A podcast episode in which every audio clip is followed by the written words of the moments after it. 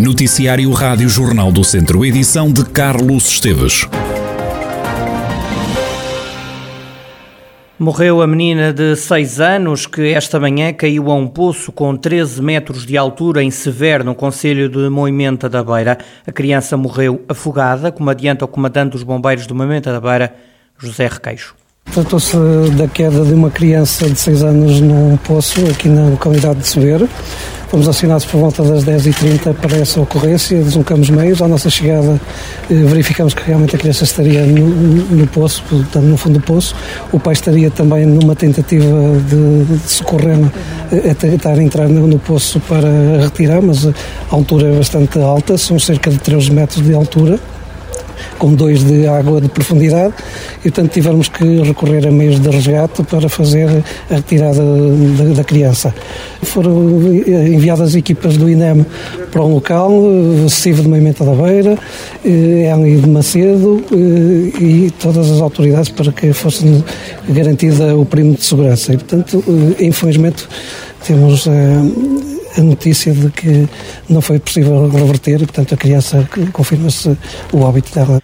Criança que estava com os pais, o poço estava tapado. Penso que se tratou de uma situação de, de, de, limpeza de terreno em que o poço estava tapado, mas que terá cedido a tampa e a criança poderá ter caído. Já o capitão José Silva, comandante do destacamento da GNR de Moimenta da Beira, diz que ainda é cedo para serem apontadas conclusões. Ainda não temos nenhuma versão consolidada. Posso informar neste momento é que estão no terreno uh, equipas de investigação criminal, estão a recolher uh, indícios e estão a ouvir as testemunhas, uh, tanto quanto possível. E neste momento não temos nenhuma tese consolidada, por isso vamos aguardar o, o decurso das investigações para depois avançarmos com segurança como é que este acidente foi de facto, ou este acidente ou outro incidente foi causado. A criança era natural de Alvite, em Moimenta da Beira, tinha faltado à escola porque estaria adoentada. Já estão em funcionamento 13 das 17 câmaras de videovigilância florestal que a comunidade intermunicipal Viseu de Lafões vai instalar nos 14 conselhos da região para que seja possível controlar o que se passa nas matas e prevenir a ocorrência de incêndios. Faltam instalar quatro torres, duas em Castordeiro, uma em Viseu e outra em São Pedro do Sul. O sistema deve estar todo operacional até ao verão. As câmaras chegam a 85% do território da CIM Visão de Lafões. O projeto da videovigilância florestal está a ser desenvolvido em parceria com a CIM de Coimbra. O sistema prevê instalar 20 câmaras nos conselhos da região de Coimbra e 17 em Viseu. O investimento global é de 3,8 milhões milhões de euros. Fernando Ruas destaca a parceria estabelecida neste projeto, que diz o presidente da CIM deve ser um exemplo a seguir. Mas o que eu acho importante realçar, para além da eficácia, naturalmente, como eu dizia há bocado, os fogos não têm fronteiras, é também a colaboração inter-CIMs. Eu penso que é, é, é algo que, que, é para prosseguir. Nós temos mesmo necessidade de eh, nos ajustarmos com outras CIMs a propósito de muitas coisas, porque só assim é que temos massa crítica e, e naturalmente, não é diferente dos objetivos que temos em relação às, às diferentes matérias. As câmaras de videovigilância são operadas pela GNR no Comando Distrital e também na Sala de Operações do Comando Distrital de Operações de Socorro de Viseu.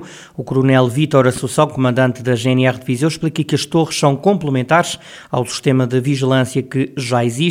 Segundo o Coronel Vítor Assunção, o ano passado registrou-se na região de Viseu uma diminuição substancial de incêndios. As primeiras câmaras começaram a operar há um ano. O comandante da GNR de Viseu não sabe dizer se a redução das ocorrências aconteceu devido às câmaras de videovigilância, mas acrescenta que o sistema já permitiu apanhar incendiários. Nós não temos um elemento que nos permita eh, validar com, com exatidão se esta diminuição é decorrente do sistema de videovigilância, é de todo o sistema. Em princípio é de todo o sistema, porque todos nós fazemos o nosso dia a dia no sentido de, de minimizar o número de ocorrências de incêndios florestais, algumas das quais por negligência, outras naturalmente por dolo, eh, mas eh, efetivamente é mais um sistema que complementa todos os restantes.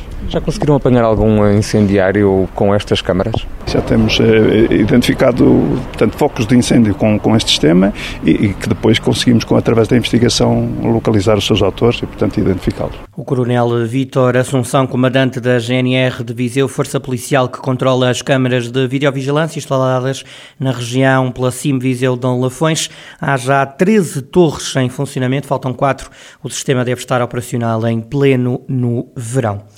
José Junqueiro, o antigo secretário de Estado socialista da administração local, concordam com a posição da Associação Nacional dos Municípios Portugueses, que deu parecer negativo ao Orçamento de Estado por causa da transferência de competências na conversa central desta semana. José Junqueiro diz que, sobre esta matéria, está a haver alguma falta de realismo no seu entender, da Associação Nacional de Municípios, que é dirigida por uma socialista, a antiga deputada eh, Luísa Salgueiro, não estão reunidas as condições financeiras para poder materializar com realismo a descentralização de, de competências. E daí que eh, eu penso que será um assunto, eh, enfim, em cima da mesa nos próximos anos, mas não, eh, prefiro sublinhar que é um bocadinho um assunto eh, já eh, irritante porque se sabe de antemão é nos centros de decisão que se não há dinheiro e se não há envelope financeiro, não pode haver descentralização, transferência de encargos de umas pessoas para de, uma, de uns organismos para outros. Na opinião do antigo governante socialista, a administração central não pode sequer obrigar os municípios a aceitar competências. O calendário só se cumpre se as partes cumprirem eh, com as suas responsabilidades. Desde que a administração central não tenha envelopes financeiros para a administração local poder aceitar eh, a, descentralização nas várias áreas, algumas áreas funcionaram bem, a cultura funcionou bem, mas naquela, em áreas muito sensíveis, é evidente que ela não se vai realizar, porque o, o a administração central não tem poderes constitucionais para obrigar a administração local, eh, digamos, a aceitar aquilo que ela não pode aceitar por ausência de recursos. Palavras de José Junqueiro na conversa central pode ouvir na Rádio Jornal do Centro. Tudo pode acontecer na última jornada da fase de manutenção no Campeonato de Portugal. Castro Daire, Ferreira Daves e União 1919, um clube de Coimbra, estão a lutar por duas vagas no Campeonato de Portugal do próximo ano e evitarem dessa maneira a descida aos distritais. Ao Castro Daire basta um ponto, mas a verdade é que o Ferreira Daves tem mesmo de ganhar para garantir desde logo a manutenção. Muitas contas para fazer na tarde deste domingo. Na divisão ao duelo que o Ferreira Daves vai ter em Gouveia, o treinador Ricardo Duarte se assegura que não espera qualquer tipo de facilidade pelo facto de o Gouveia já ter descido aos distritais. Temos que ganhar e é com esse intuito que vamos a Gouveia. Um jogo complicado, uh, mais um, como costumo dizer, mas uh, é uma equipa que já, já desceu de divisão, uma equipa que ainda este fim de semana vendeu muito cara a derrota com a União, tiveram a ganhar até aos 89 minutos, uma relva natural em que nós temos tido algumas dificuldades, e temos que combater isso. O Gouveia ter já descido pode até tirar um bocadinho a pressão e às vezes esses jogos eh, a equipa sem pressão consegue superar eh, e o Gouveia tem, apesar de já ter descido, tem bons jogadores individualmente, se calhar as coisas não correram bem coletivamente, vamos trabalhar para conseguirmos os três pontos e a esperada manutenção, que é o objetivo eh, que nos propusemos desde o início da época e desde que entramos também no Ferreira Daves. Já do lado do Castro Daire, as contas aparentemente estão mais facilitadas. O clube joga em casa e precisa apenas de empatar para assegurar a permanência. O treinador Vasco Almeida lamenta o facto de o Castro Daire não ter conseguido resolver já as contas da manutenção, mas confia num bom desfecho este domingo. 50-50 não será porque o Castro Daire, o Castro Daire joga em casa e poderá ter ali ligeira vantagem. Uh, agora, como é óbvio, é um jogo em que, em que vai estar tudo em aberto, ou seja, nós uh, com a derrota do domingo pusemos o grupo completamente em aberto, uh, qualquer um pode ir para a distrital, qualquer um pode ficar neste campeonato à exceção do Gouveia, e como tal era um cenário que a gente não queria, um cenário que a gente queria, queria fechar antes, mas sabíamos da possibilidade de poder, poder disputar este jogo nestas, nestas condições. Agora resta-nos a trabalhar bem durante a semana, preparar o jogo da melhor maneira e sabendo que vamos jogar um jogo que desde que estamos no Campeonato Nacional há cerca de três anos nunca jogamos, ou seja, o Castro Daire nunca precisou da última jornada para se manter no campeonato. Felizmente, nós temos feito bem as coisas até agora. Uh, agora, estes 15 dias ou esta semana, por assim dizer, uh, podem estar tudo a perder. Temos consciência disso, mas temos consciência que ainda também dependemos de nós. Sabendo de antemão que depois, estando só perante um jogo, vamos ter que estar no nosso melhor nível e se assim conseguirmos, creio que conseguimos ficar neste campeonato, Se, se não conseguirmos, efetivamente teremos que assumir a descida, a descida de divisão, mas para já esse é um cenário em que nós não queremos pensar. Vasco Almeida, o treinador do Castro Daire, a equipa castrense fica no Campeonato de Portugal se ganhar ou empatar e até pode perder desde que o Ferreira Daves não vença. Já o Ferreira Daves tem de ganhar, nunca pode perder e se empatar tem de esperar que o Castro Daire goleie o União 1919 pelo menos por 4-0. No futebol, se jogar com Gil Vicente, como fez contra o Passos de Ferreira e o Vitória de Guimarães, o Tondela pode ganhar em Barcelos. A convicção é de Diogo Peixoto, adepto do Tondela e membro da claque Febre Amarela. A equipa beirã entra na fase decisiva do campeonato em lugar de play-off de despromoção. Diogo Peixoto acredita que a luta vai ser até ao fim e mostra-se confiante de que vai haver festa em Tondela. Vamos imaginar que o, que o Tondela vence em Barcelos, no dia anterior o, o Estoril recebe o Moreirense, o Estoril ganhar ao Moreirense, o Moreirense teste diretamente. Um, mas lá está, jogo é jogo. Já vimos o Aroca ganhar ao, ao Gil Vicente, com, com, com o Gil Vicente com mais um. Já vimos o Moreirense a ganhar ao Gil Vicente, com o Gil Vicente com mais um. E pá, e jogo é jogo, nunca se sabe o que é que vem daí, mas claro que eu sinto tondelense que hum, espero que, hum, que, que percam, não é? Que é para nós ganharmos e, e passarmos à frente. Mas, ó Diogo, acha que este campeonato vai mesmo até ao fim? Ou seja, é só na última jornada que o Tondela ficará a saber qual é o destino? Eu acho que sim, eu acho que vamos, vamos lutar até ao fim, vamos, vamos ter campeonato até ao fim, como já tivemos, já estamos habituados a isto, já estamos habituados a sofrer, ehm, já não é novidade nenhuma para os tondelenses, por isso, eu acho que, um, eu acho que vai haver campeonato até ao fim e vamos dar a, o modo por cima e vamos, vamos, vamos chegar na Primeira Liga. Diogo Peixoto, adepto do Tondela. Ainda a viver a festa da subida à divisão de honra, o Santa Combadense joga com o Mortágua os quartos de final da Taça Sócios de Mérito. O treinador da equipa de Santa Comadão, João Lopes, confessa que queria defrontar o campeão da divisão de honra. Diz o técnico que é um reviver de emoções de um derby antigo. Claro que ficámos muito satisfeitos com o sorteio, porque queríamos jogar com a melhor equipa, equipa que foi campeã e com muito mérito na, na, na, na divisão de honra. Queríamos estar com a melhor e temos esta possibilidade, ainda mais sendo um jogo que traz muitas memórias a todos os Santa Combadenses, como todas as, as pessoas de Mortágua. É um derby uh, que já não era vivido há muitos, muitos anos. Temos esta oportunidade e vamos vivê-lo de uma forma intensa e vivê-los e desfrutar do jogo. É isso que nós queremos. O treinador do Santa Combadense entende que o Mortágua pode se considerar favorito para o jogo, no entanto, João Lopes assegura que a equipa de Santa Comba vai a Mortágua para ganhar. Entendo o meu colega Rui, eh, o meu amigo Rui um, tem respeito por nós, como nós temos respeito por ele, e, e acho correto a forma como ele está uh, a transmitir essa ideia que tem que ter favoritismo, até porque está numa divisão acima, foi campeão, e com todo, com todo o respeito e mérito deverá dizer isso. Agora, eh, nós, Santa Comba, temos um ADN criado ao longo dos anos, respeitamos todos os adversários, esta é a nossa eh, maior virtude, perceber as qualidades do adversário, eh, mas não consigo transmitir uma percentagem de ser favorito ou menos favorito.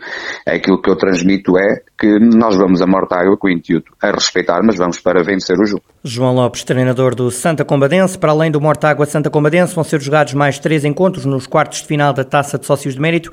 O Lamelas recebe o Voselenses, o Besteiro joga em casa contra o Mangualde e o Penalva do Castelo joga diante do Rezende. Invicto e a liderar a fase de subida à primeira primeira divisão de handball. O Académico de Viseu tem este sábado à noite no pavilhão do Fontelo uma nova batalha. Na divisão ao jogo diante do São Bernardo, o treinador do Académico espera um adversário ansioso por pontuar.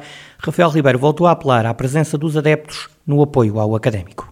O São Bernardo tem margem de erro zero, não tem qualquer tipo de possibilidade de se apurar nos dois primeiros lugares se perder mais algum, algum jogo. E eu acredito piamente que eles venham, com o São Bernardo conhecendo como, porque foi a equipa que nós nos últimos dois anos, nas últimas duas épocas, mais jogamos. Não há segredos, não há muitos segredos entre as duas equipas e eu acredito sinceramente que eles venham com a força toda, como têm que vir. E acredito que é, que é o grande jogo desta, desta jornada e que pode, se nós ganharmos, pode arrumar praticamente, na minha opinião, com, com as contas do São Bernardo, apesar de ainda haver quatro jogos depois. Caso o São Bernardo consiga, consiga ganhar, vão entrar na luta. O resultado da primeira volta não tem interferência, sinceramente. Não é por estarmos em primeiro que somos mais favoritos para o jogo. Espero realmente um jogo mesmo complicado, com duas boas equipas que se conhecem e que os pormenores podem, em certos momentos, fazer a diferença. E desde já, mais uma vez, não me canso de apelar a que toda a gente apareça, máximo apoio possível, no sábado às 21 horas no pavilhão de Fontelo, porque acreditem que faz diferença jogar, com, jogar em casa ou jogar fora, e o jogar em casa com os vizinhos a apoiar torna-se sempre muito mais fácil. O jogo é às 9 da noite, é a sexta de 10 jornadas, o Académico é líder. Os bombeiros de Moimenta da Beira organizam este sábado um concerto solidário. Ajudar a corporação a fazer face a algumas dificuldades é o grande objetivo, como destaca o comandante José Requeijo. Como é conhecimento público, as associações humanitárias de bombeiros, com o acréscimo de despesas e principalmente dos combustíveis, eh, estão a atravessar um período um pouco mais difícil para fazer face às despesas correntes. E este grupo, a Orquestra Sem Notas e os Passitos, um grupo de dança, aqui do Movimento da Beira, associaram-se com a direção e com o corpo ativo e lançaram este concerto solidário. E, portanto, eh, esperemos que as pessoas adiram, que apareçam, que se divirtam principalmente, que, que colaborem e, no fundo, eh, traduzindo-se depois no final numa ajuda importantíssima para a associação e para que possamos continuar a, desenvolver a nossa atividade e, e, e salvar vidas, que é, que é realmente essa nossa principal missão. Isso, mas só com a sustentabilidade e com a capacidade económica que possamos ter é que conseguiremos levar em frente esta dificuldade que nos, nos adivinha. O comandante dos voluntários de Mamenta da Beira, José Requeijo, a corporação que este sábado organiza um concerto solidário. A iniciativa está agendada para as nove e meia da noite no pavilhão da Zona Industrial e que conta ainda com a presença da orquestra Sem Notas e 10 Passitos Dance Studio.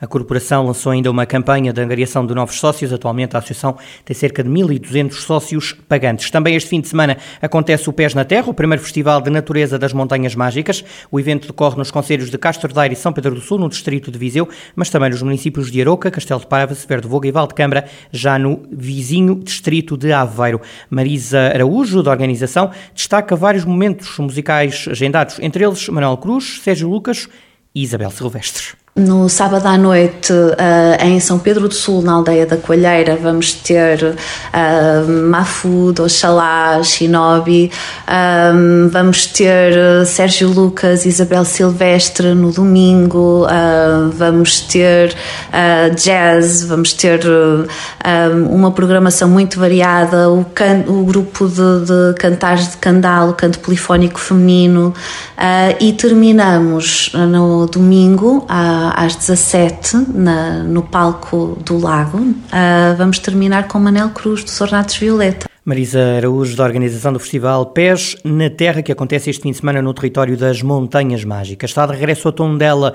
mais uma edição do Portugal a Dançar, considerada a maior competição nacional de dança. Desta vez a iniciativa decorre ao ar livre no Parque Urbano da cidade. Começa hoje, só termina no domingo. O diretor do Portugal a Dançar, Bruno Morato, destaca que espera receber nesta competição de dança cerca de 40 grupos e pares, ou seja, mais de uma centena de participantes, além, claro, da realização de workshops. O ano passado já tivemos mais de 30 inscrições, 30, quando eu digo 30, é inscrições de grupos, de solos, são 30 inscrições. O ano passado já tivemos mais de 30 inscrições, este ano contamos, de facto, ainda conseguir ter mais, mais inscrições, portanto, chegar perto das 40, o que dá várias centenas de participantes nesta competição. Além disso, temos o nosso workshop, os três workshops gratuitos que já o ano passado tivemos num formato diferente, os estilos eram diferentes. Este ano vamos ter um workshop de jazz com a Francisca Às 15h30, depois vamos ter um no sábado, depois vamos ter um de Bollywood com a Helena Rosa às 16h45, também no sábado, e depois às 18 horas um workshop de hip hop com o, bailarino André Ferreira. Portanto, estão aqui todos, todos os ingredientes para termos mais uma vez um Portugal a dançar de sucesso em Tondela, onde fomos muito bem recebidos o ano passado e este ano voltamos, esperando que o talento que vimos o ano passado este ano esteja de regresso para nos trazer, certeza, grandes surpresas. Bruno Morato, diretor do Portugal a Dançar, que está de regresso ao Tondela entre hoje e domingo.